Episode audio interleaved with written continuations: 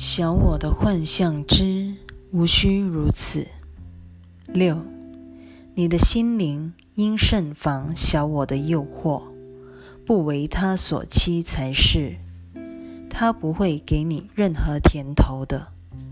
当你决心不再活得了无灵气，你便会看见自己的心灵竟能如此专注，足以摆脱疲惫。而获得疗愈。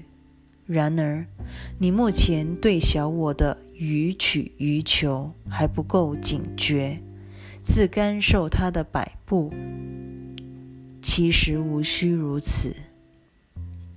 七，只要你能积极抵制自己的杂念纷飞，便不难养成凡事都与上主及其造化携手合作的习惯。